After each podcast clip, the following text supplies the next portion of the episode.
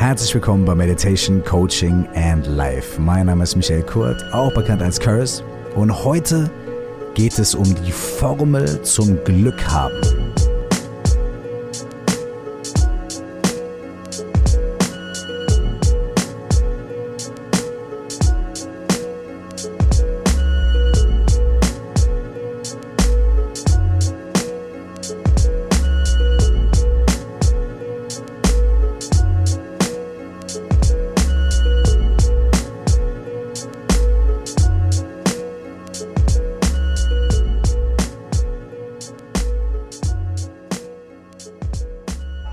Willkommen bei Meditation Coaching in Life.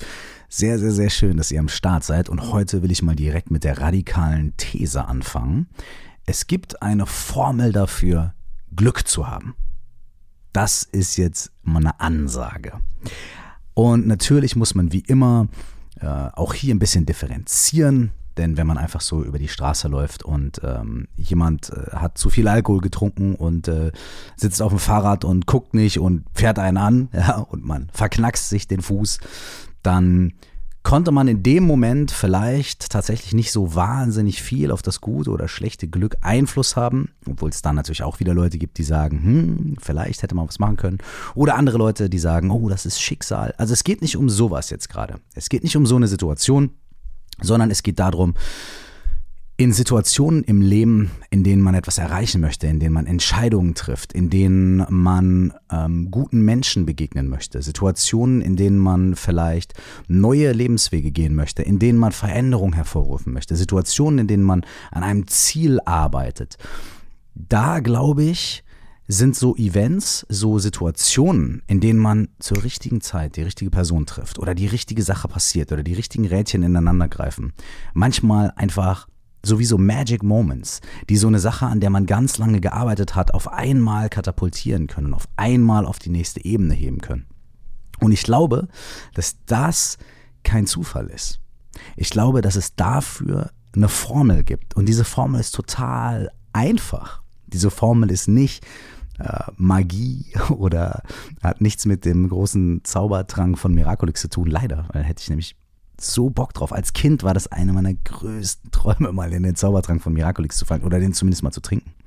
Ich glaube, es hat nichts mit so einem Zaubertrank oder was ganz Schwierigem zu tun. Es hat auch nicht was mit Manifestation beim Universum zu tun. Ähm, es kann da natürlich mit reinspielen und das ist natürlich auch wundervoll, wenn man sich Dinge wünscht und sie sich immer wieder sagt und immer wieder versucht, sie zu manifestieren, denn das führt ja auch zu Handlungen und das führt ja auch zu, äh, dazu, dass man immer wieder an seinem Ziel arbeitet, es immer wieder fokussiert. Und äh, in der nächsten Podcast-Folge machen wir auch eine schöne Übung zum Visualisieren und zum bildlich machen, verbildlichen von Träumen und Visionen. Aber dieses Mal geht es tatsächlich um einen einfachen Satz, um eine einfache Formel, die uns dabei hilft und die, ja, die wirklich ganz gezielt Momente vom Glück haben, produzieren und hervorrufen kann. So. Bevor ich diesen Satz jetzt aber mit euch teile und bevor ich euch erkläre, warum ich glaube, dass das wirklich eine Formel dafür ist, Glück zu haben, möchte ich euch kurz äh, zwei Stories erzählen. Und vielleicht ich habe schon die Worte, ähm, um die es geht, schon auch in den ersten zwei, drei Minuten hier im Podcast schon öfter gesagt. Äh, vielleicht seid ihr mir schon ein bisschen auf die Schliche gekommen, aber vielleicht kommt ihr mir noch ein kleines bisschen mehr auf die Schliche anhand dieser zwei kleinen Stories und Anekdoten. Und zwar sind es Sachen, die ich selbst erlebt habe. Das sind zwei Situationen, ähm, aus meiner Vergangenheit, aus meiner musikalischen Vergangenheit. Also es sind zwei Stories, die ich auch noch gar nicht so oft und so viel erzählt habe oder manchmal, äh, aber zwei ganz besondere Momente für mich in meinem Leben, die ich jetzt gerne mit euch teilen würde. Also, der erste Moment ist folgende Situation. Ähm, ich habe, als ich 17 war, ähm, bin ich äh, für zwei Jahre nach Amerika gegangen, um dort auf dem College äh, zu studieren und ich habe übrigens, weil mich das immer wieder mal Leute fragen, äh, Soziologie, Religionswissenschaften und Literatur, könnte man im weitesten Sinne sagen, studiert dort, aber hauptsächlich habe ich natürlich rumgehangen, coole Leute kennengelernt, war viel äh, in New York, so als, als Jungspund und habe äh, die Stadt genossen und habe wahnsinnig viel erlebt, aber so ein bisschen studiert habe ich auch. Aber was ich dort auch gemacht habe, ist, Ähm, ich habe vorher immer nur auf Englisch gerappt. Ich habe vorher, ähm, also ich habe mit zehn Jahren ungefähr angefangen zu, zu rappen und zu schreiben.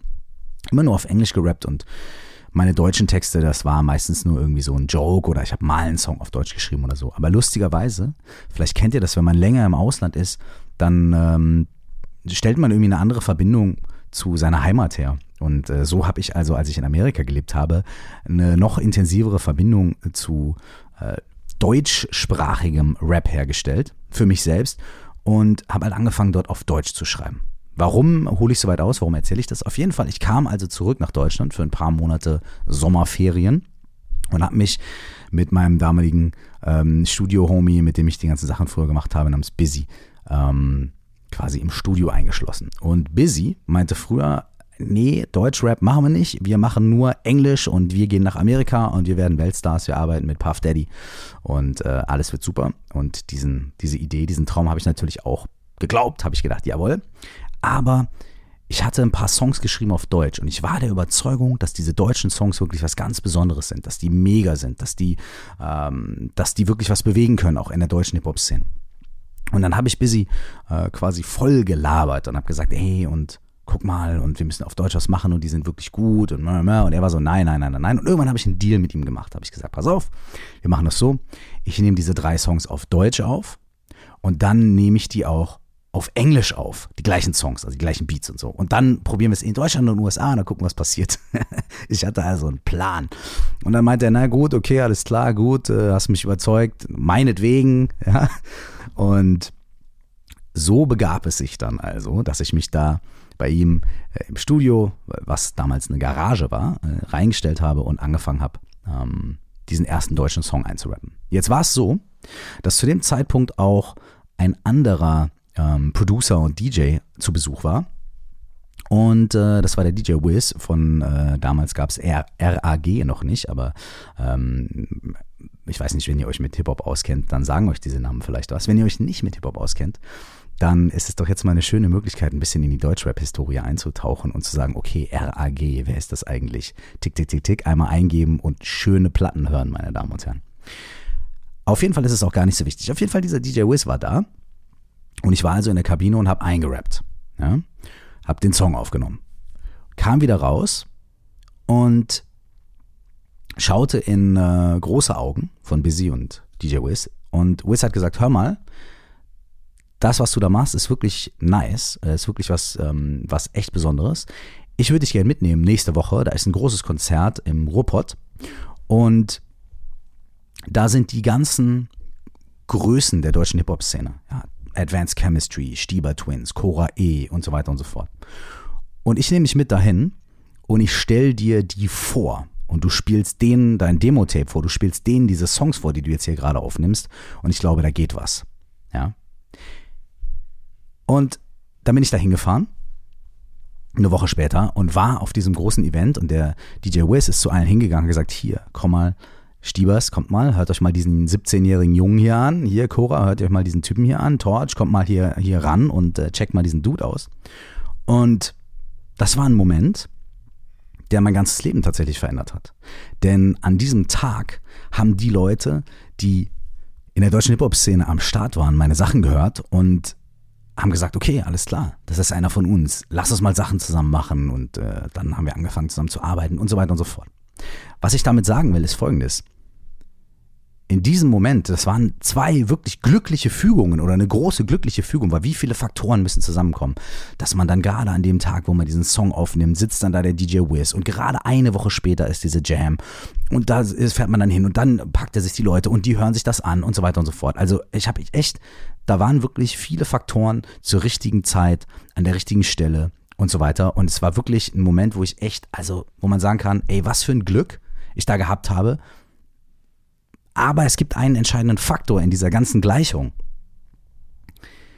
der zu dieser Formel zum Glück haben gehört. Und jetzt möchte ich euch noch eine zweite Geschichte erzählen. Ähm, und dann äh, merkt ihr vielleicht noch ein bisschen mehr, worauf ich hinaus möchte. Also wir befinden uns immer noch in der Musikzeit. Es ist irgendwie ein Jahr später oder so. Und äh, zu der Zeit hatte ich mit den Stiebers und Cora und RG und vielen Leuten schon abgehangen. Wir haben Mucke gemacht. Ich habe schon an meinem ersten Album gearbeitet. Und wir waren in Köln und äh, haben irgendwo einen Auftritt gehabt und standen dann tatsächlich noch nachts vor einem Fastfood-Restaurant in der Nähe des Kölner Hauptbahnhofs. Und am selben Abend haben die Fujis auch in Köln gespielt. Ähm, Fujis kennt ihr, ne? Ähm, Praz, Wyclef und Lauren Hill. Die großartige Lauren Hill. Auf jeden Fall haben die, gab es die damals noch als Gruppe und die haben da gespielt an dem Abend. Und wir standen also vor diesem Fastfood-Restaurant und ähm, haben da irgendwann mitten in der Nacht aus irgendeinem Grund äh, angefangen äh, zu rappen und zu freestylen, wie man das halt so macht, ne? Wenn man jung ist und dann steht man irgendwie irgendeiner hat einen Ghetto-Blaster dabei, man steht irgendwie vor so einem Laden, wie im Film, so klischeemäßig. So. Und auf einmal, äh, da standen dann 20, 30, 40 Leute und wir haben gerappt und unser Ding gemacht und auf einmal teilt sich die Menge und ein Raunen geht durch die Menge und es stehen halt Wyclef und Lauren Hill vor uns. Und die hatten noch ähm, einen anderen Dude dabei, mit dem Wyclef früher gearbeitet hat. Ich habe, glaube ich, vergessen, wie er heißt. Äh, John Forte. John Forte heißt der Typ, genau. Die standen also da und haben so gedacht, okay, das ziehen wir uns jetzt mal rein. Und dann standen wir da, die Jungspunde, also wie gesagt, ich war da 17, 18 oder so, und haben halt gerappt, ja. Und irgendwann meinte, meinten die Stiebers, glaube ich, zu mir so, hey, jetzt komm, jetzt mach mal auf Englisch, mach mal ein paar Verses auf Englisch, so dass die, dass die Amis hier mal hören, was los ist. Und dann habe ich ähm, ein, zwei Strophen auf Englisch äh, gerappt da und Lauren Hill und, und Wyclef und, und dieser andere Dude standen halt da und haben das gesehen und gehört. Und daraufhin kam Wyclef dann zu mir und meinte, ey, das ist super cool, was du machst und so, ich würde gerne mit dir connecten. Ähm, Hast du einen Zettel und einen Stift dabei, dass ich mir irgendwie deine Nummer, deine Kontakte aufschreiben kann? Hast du irgendein Demo-Tape, was du mir geben kannst? Wollen wir irgendwie was zusammen machen oder so? Das, ähm, ich war natürlich total baff. Ich war so, äh, was? Krass. Aber ich war schon irgendwie auf einem ganz anderen Film. Und ich habe halt gesagt so, ja, cool, äh, später, alles klar, ähm, lass uns doch noch mal ein bisschen zusammen freestylen und lass noch mal abhängen und äh, lass doch noch mal irgendwie, ja, machen wir gleich, machen wir gleich und äh, ich habe keinen Zettel, ich habe keinen Stift und äh, äh, ja, das war noch zu der Zeit vor Handys, ja, ja, alles machen wir nachher, bla bla bla und so weiter. Und dann standen wir halt noch irgendwie eine halbe Stunde gemeinsam da rum auf der Domplatte in Köln und haben irgendwie gerappt und Freestyle gemacht und getan. Und irgendwann äh, verlief sich da diese ähm, diese Menge und irgendwann haben irgendwelche Jungs angefangen zu breaken und die so, ja, alles klar. Und, äh, und irgendwann waren Wyclef und Lauren Hill und John Forte weg. Und das war das Ende von dem Lied. Also es war total schön, die zu treffen und äh, es war natürlich auch, also für mich natürlich irgendwie ein wahnsinnig toller Moment, auch einer meiner großen Highlight-Momente natürlich in, in, in meiner Rap-Historie. Aber man könnte sagen, Pech gehabt. Ja, in der Situation ähm, bin ich ganz knapp vorbeigeschlittert an irgendwie, ich meine, wer weiß, also ich hätte, vielleicht hätte ich dir meine Telefonnummer gegeben, hätten die angerufen und Thema wäre auch durch gewesen. Aber das ist doch so eine Situation, wo man sagt, ähm, okay, Pech gehabt. Ja? Und auch da gibt es, glaube ich, einen entscheidenden Faktor, der unterschiedlich war zwischen diesen beiden Situationen. Ich meine, das sind jetzt nur zwei Beispiele, die mir eben gerade, als ich durch die Küche gelaufen bin und mir überlegt habe, okay, wie, wie, wie erzähle ich das am besten, die mir eingefallen sind. Ja, ich hoffe, ihr habt äh, ein kleines bisschen diesen Ausflug in, in, die musikalische Vergangenheit genossen. Und auch hier wieder, wenn ihr gar nichts mit diesen Gruppen oder diesen Leuten anfangen könnt, ähm, googelt mal und äh, hört euch ein bisschen gute Musik an. Ist auch mal was Schönes, zusätzlich zum Podcast. Auf jeden Fall diese zwei Stories oder diese zwei Momente, einmal, wo man sagt, ey, da, da habe ich echt Glück gehabt und einmal, ey, da, da habe ich irgendwie Pech gehabt. Das war so nicht Glück im Unglück, sondern Unglück im Glück, mehr oder weniger. Ja? Und für mich sind es zwei Beispiele dafür, dass es einen großen, dass es einen entscheidenden Faktor gibt oder zwei entscheidende Faktoren dabei, Glück zu haben. So. Und jetzt kommen wir zu dem Satz, ähm, der für mich die Formel dafür ist, Glück zu haben. Und dieser Satz wird äh, Seneca zugeschrieben, dem Philosophen, äh, aber ähm, ich habe ihn auch schon von anderen Leuten gehört, die so ein bisschen diesen Satz äh, für sich selbst beansprucht haben. Deswegen, ich weiß nicht, von wem er im Original stammt. Ich habe ihn auf jeden Fall zum ersten Mal irgendwo auf Englisch gehört, deswegen ist er mir auf Englisch im Kopf sitzen äh, stecken geblieben. Und ich werde ihn jetzt erstmal auf Englisch mit euch teilen und dann kurz auf Deutsch übersetzen. Und dann gucken wir mal, was wir damit machen. Und zwar die Formel zum Glück.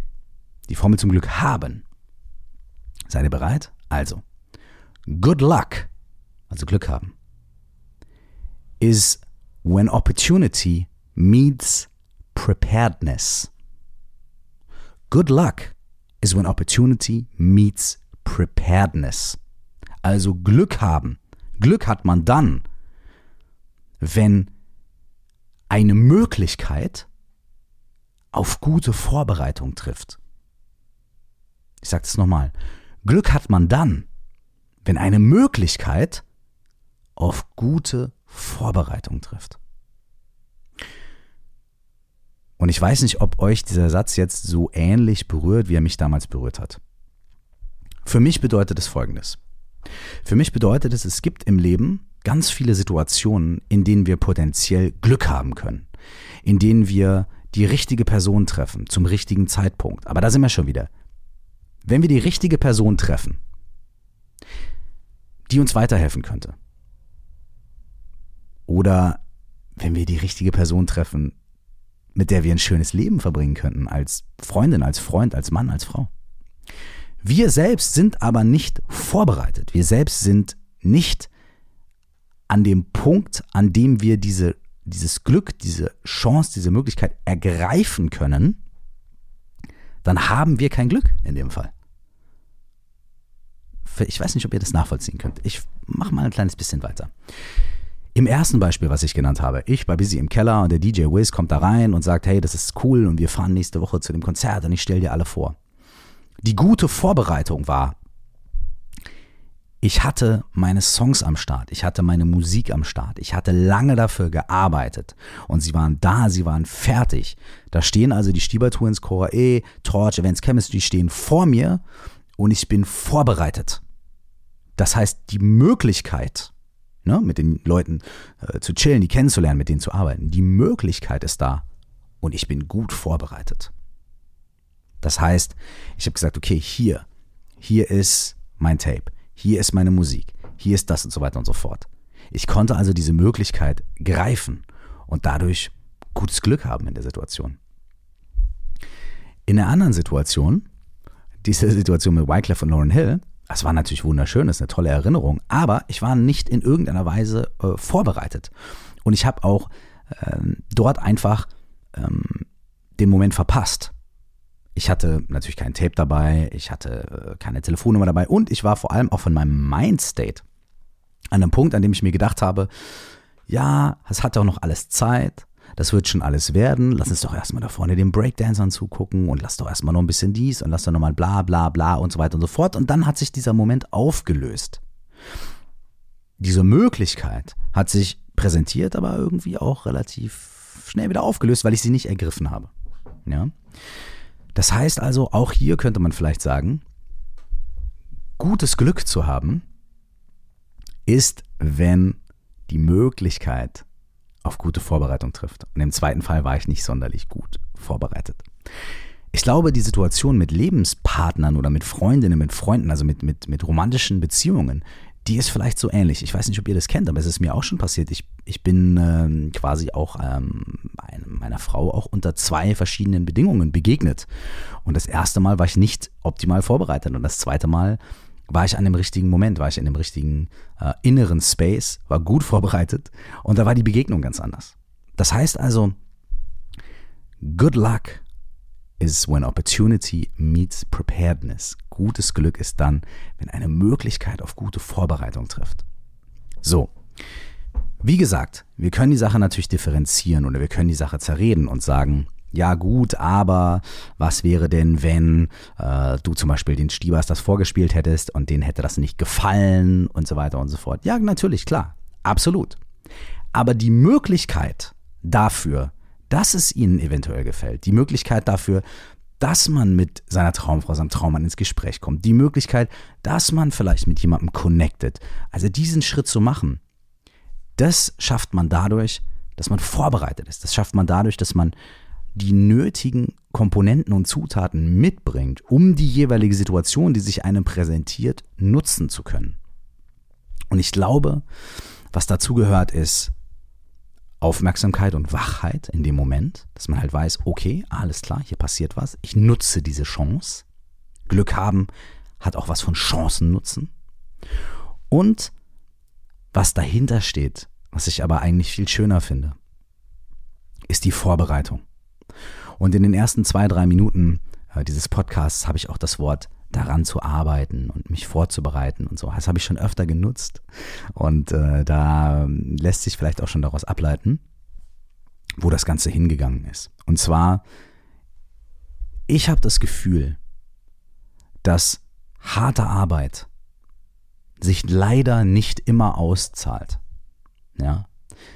Man kann ganz lange für etwas arbeiten, man kann sich große Mühe geben und es passiert trotzdem nichts. Absolut. Ich habe das leider oft erlebt und war auch schon mehrmals in meinem Leben an Punkten, an denen ich wirklich kurz davor war, aufzugeben und äh, wirklich alles hinzuschmeißen. Ähm, weil ich mir gedacht habe, ey, harte Arbeit zahlt sich nicht aus. Absolut. Und ich will auch nicht sagen, dass wenn man sich in etwas reinsteigert und wenn man ganz viel äh, 100 Meter Lauf übt, dass man dann Olympiasieger wird. Garantiert. Nein, das glaube ich nicht.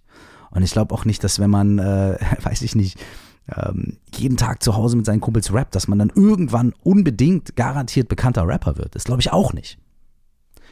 Aber durch Arbeiten oder durch Vorbereiten, durch Grundsteine legen, durch seinen Traum immer wieder ähm, füttern, immer wieder nähren, immer wieder neu aufnehmen, immer wieder daran glauben und trotzdem ein bisschen flexibel sein und wach sein und Situationen, Möglichkeiten, die sich einem auftun, wahrnehmen, erkennen und wahrnehmen und dann gut vorbereitet sein.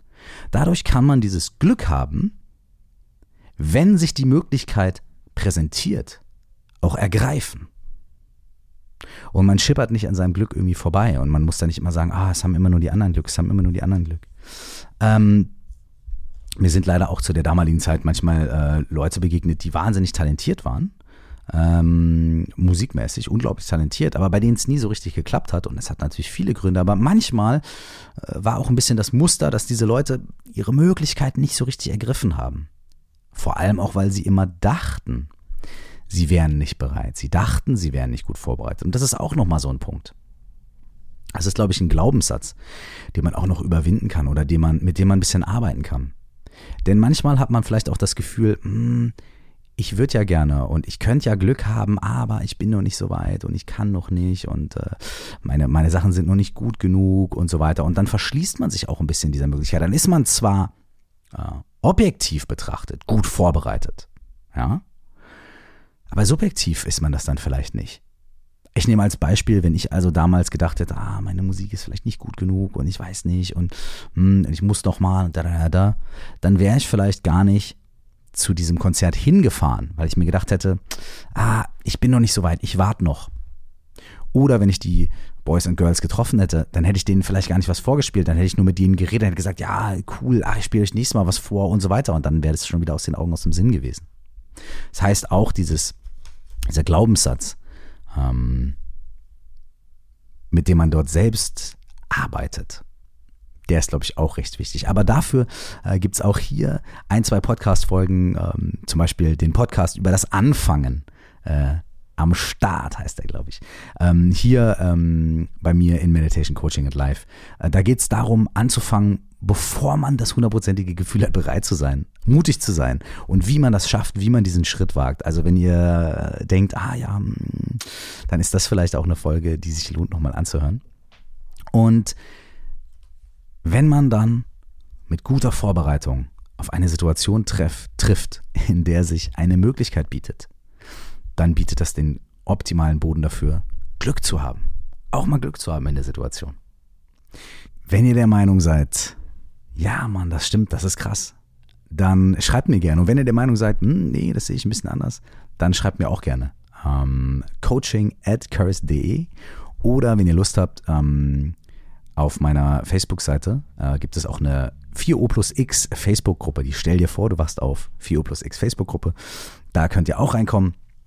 Ähm, wenn ihr Lust habt, bleibt in Kontakt. Und was ganz wichtig ist, wenn ihr ein kleines bisschen mehr zu diesem Thema noch äh, hören wollt und erfahren wollt, dann bitte auf jeden Fall den Podcast nächste Woche abchecken. Da geht es nämlich darum, wie man eine Vision, wie man einen Traum greifbar machen kann. Und das ist auch nicht nur was äh, Intellektuelles oder nicht nur irgendwie was, ähm, was, äh, äh, tja, irgendwie was man in seinem Kopf macht, sondern es ist was Physisches, was man wirklich machen kann. Also es ist eine Handlung, die man machen kann oder mehrere Handlungen, die man machen kann. Und da werde ich auch wieder ein kleines bisschen darüber erzählen, was, ähm, wie ich das bei, bei Alben zum Beispiel oft mache. Also wenn ich, wenn ich, wenn ich ein Album machen möchte und ich visualisiere mir das vorher, wie soll das klingen und so weiter. Oder wenn ich ein bestimmtes Projekt habe, was ich umsetzen möchte. Und ich muss auch immer sagen, es wird dann vielleicht nachher doch wieder ein bisschen anders, aber das ist auch ein Faktor. Also Flexibilität und ähm, Offenheit und Spontanität ist auch immer ein Faktor. Aber lange Rede, kurzer Sinn. Nächstes Mal geht es ganz konkret darum, wie man mit einfachen Schritten und mit einfachen Methoden, die man auch tun kann, also die man sich nicht erdenken muss, sondern die man tun kann, sein Ziel, seinen Traum fokussieren kann und greifbar machen kann und auch auf eine Art und Weise, die vielleicht ein bisschen ungewöhnlich ist, aber die mega Spaß macht. Ohne Scheiß. Da kann man wieder so richtig Kind sein und ein bisschen spielen. Okay, wenn ihr Lust habt, nächste Woche kommt die nächste Folge. Und bis dahin wünsche ich euch nur das aller, aller, allerbeste. Und denkt dran, Glück zu haben bedeutet, dass die Möglichkeit, die sich präsentiert, auf gute Vorbereitung trifft. Ich wünsche euch, dass ihr gut vorbereitet seid nächstes Mal, damit ihr Glück haben könnt. Und ich wünsche euch, dass ihr an die Sachen, die ihr macht, auch glaubt.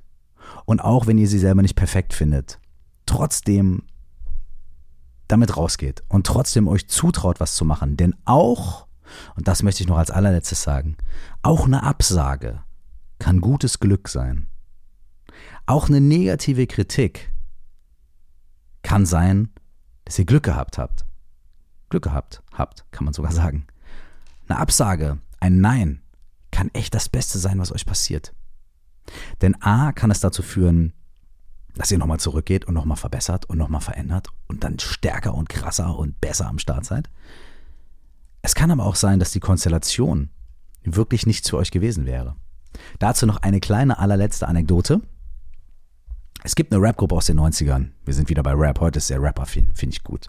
Wir sind wieder bei Rap. Es gibt eine Rapgruppe aus den 90ern, die heißen Das Effects. Und die hatten so einen ganz bestimmten Style, den die erfunden haben. Und diese Das Effects, die haben, bevor sie bekannt waren, bevor sie einen Plattenvertrag hatten, an einem Rap-Wettbewerb teilgenommen. Und als Hauptgewinn konnte man einen Plattenvertrag gewinnen. Die sind da also rein und waren gut vorbereitet und die waren wirklich krass. Die hatten den krassen Style, also die waren, die, das waren, die waren übererfolgreich, das waren Stars früher. Die hatten diesen Style schon am Start, sind da rein, haben diesen Rap-Kontext gemacht und haben nicht gewonnen. Die sind Zweiter geworden.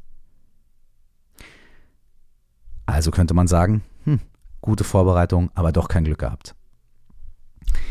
Doch in der Jury saß ein Typ namens Eric Sermon. Und Eric Sermon ist Produzent und ein Teil der legendären Rapgruppe EPMD, die zu dem Zeitpunkt schon sehr viele Alben rausgebracht hatten, krasse Stars waren, eine krasse Struktur hatten, ihr eigenes Label und so weiter.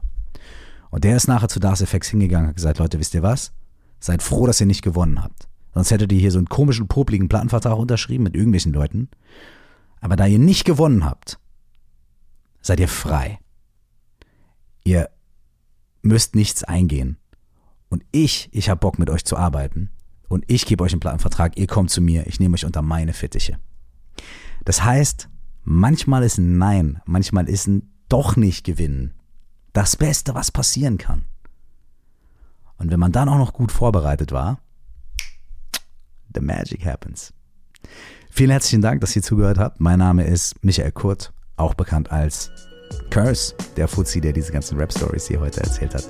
Wir hören uns im nächsten Podcast wieder. Da geht es dann darum, wie man Visionen und Träume greifbar machen kann.